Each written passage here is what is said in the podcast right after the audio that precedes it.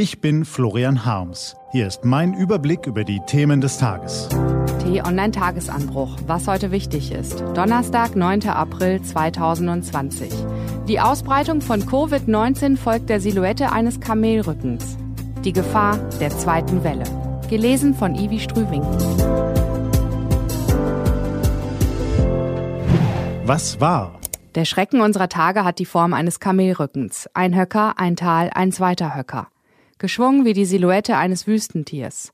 So steigen die Krankenzahlen in der epidemischen Welle von Covid-19 an. Gebannt schauen Politiker, Wirtschaftslenker und alle der Ausgangssperre überdrüssigen auf die herbeigesehnte nun endlich einsetzende Abflachung der Kurve.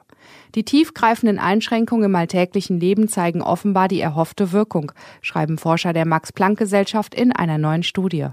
Die seit dem 22. März geltenden Ausgangsbeschränkungen zeigen die erhoffte Wirkung.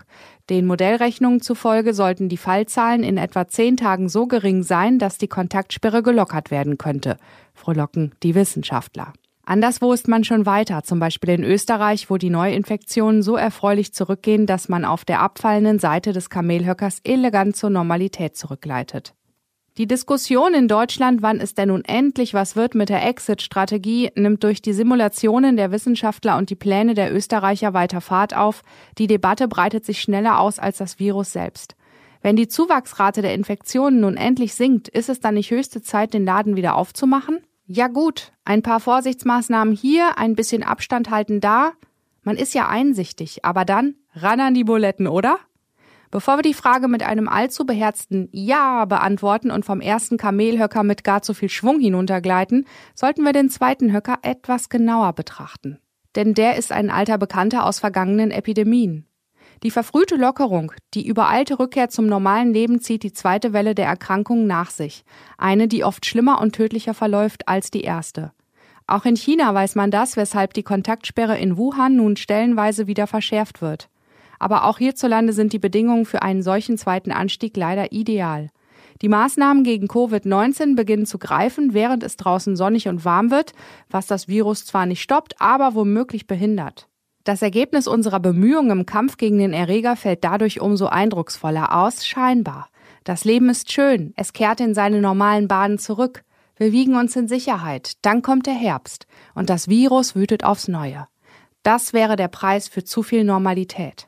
Aber ist nicht wenigstens ein wenig Normalität möglich? Was genau ist eigentlich zu viel? Wir haben gelernt, wie schwer es ist, der Ausbreitung des Erregers mit maßvoll dosierten Maßnahmen Herr zu werden. Zwei Strategien haben sich bisher in der Praxis als tragfähig erwiesen.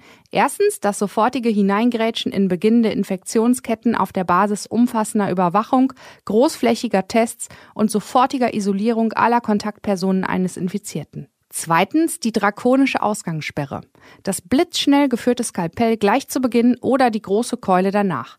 Strategien zwischen diesen Extremen, die sich im Einsatz bewiesen hätten, Fehlanzeige. Die erste Lehre daraus lautet, erst wenn Covid-19 in Deutschland nicht nur zurückgedrängt, sondern wirklich besiegt ist, können wir darüber nachdenken, die Zügel richtig locker zu lassen und wir müssen für die zweite Runde besser vorbereitet sein. Denn das ist die zweite Lehre. Ohne schnelle Kontaktverfolgung lässt sich eine erneute Ausbreitung des Coronavirus nicht aufhalten. Das zeigen die Erfahrungen in Taiwan, Südkorea und Singapur. Ob wir aus dem beschränkten ins pralle Leben zurückkehren dürfen, entscheidet sich also nicht nur an Fallzahlen, sondern auch am Zustand unseres Instrumentariums zur Früherkennung, eines komplexen, technologiebasierten Systems, von dessen Notwendigkeit wir vor kurzem noch nicht einmal etwas ahnten. Brandneue Technologien sind also nötig, in großer Breite eingeführt. Erst wenn das notwendige Instrumentarium sich in der Praxis bewiesen hat, ist die Rückkehr zu einem sozialen Leben denkbar, das dem früheren, Sie wissen schon die gute alte Zeit vor zwei Monaten, immerhin ähnelt. Das räumen auch die Forscher des Max-Planck-Instituts ein. Zitat, wenn jetzt die Beschränkungen aufgehoben werden, sind wir wieder ganz am Anfang. Denkbar ist also nur ein langsames, vorsichtiges Zurückschrauben der Regeln. Was jetzt hingegen nicht hilft, sofortige Exit-Strategien zu beschwören Normalität herbeizureden. Wir alle wollen raus aus dieser Situation. Aber das Kamel hat zwei Höcker. Mit Glück haben wir es bald auf den ersten geschafft. Knallen wir bitte nicht auch noch vor den zweiten. Was steht an? Die T-Online-Redaktion blickt für Sie heute unter anderem auf dieses Thema. Weltweit suchen Wissenschaftler fieberhaft nach Medikamenten gegen Covid-19.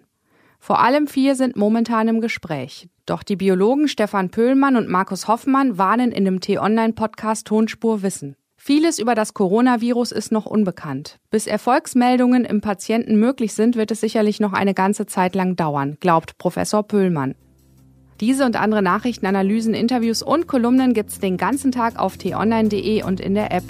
Das war der T-Online-Tagesanbruch vom 9. April 2020.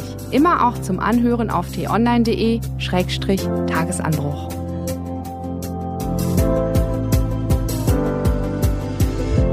Das war der T-Online-Tagesanbruch für heute. Ich wünsche Ihnen einen schönen Donnerstag und danach ein frohes Osterfest. Ihr Florian Harms.